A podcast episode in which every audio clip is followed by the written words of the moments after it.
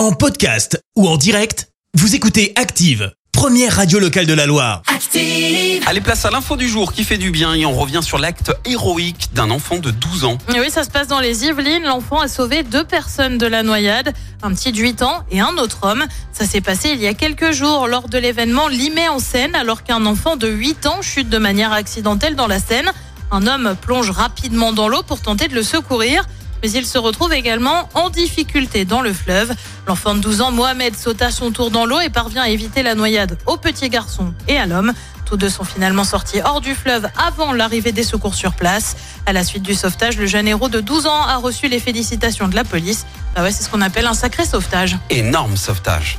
Il n'y a pas d'âge pour être un 12 super ans. héros. 12 ans. Bravo à Mohamed. Ouais. Moi, je veux qu'il ait toutes les médailles du monde. Merci, vous avez écouté Active Radio, la première radio locale de la Loire. Active.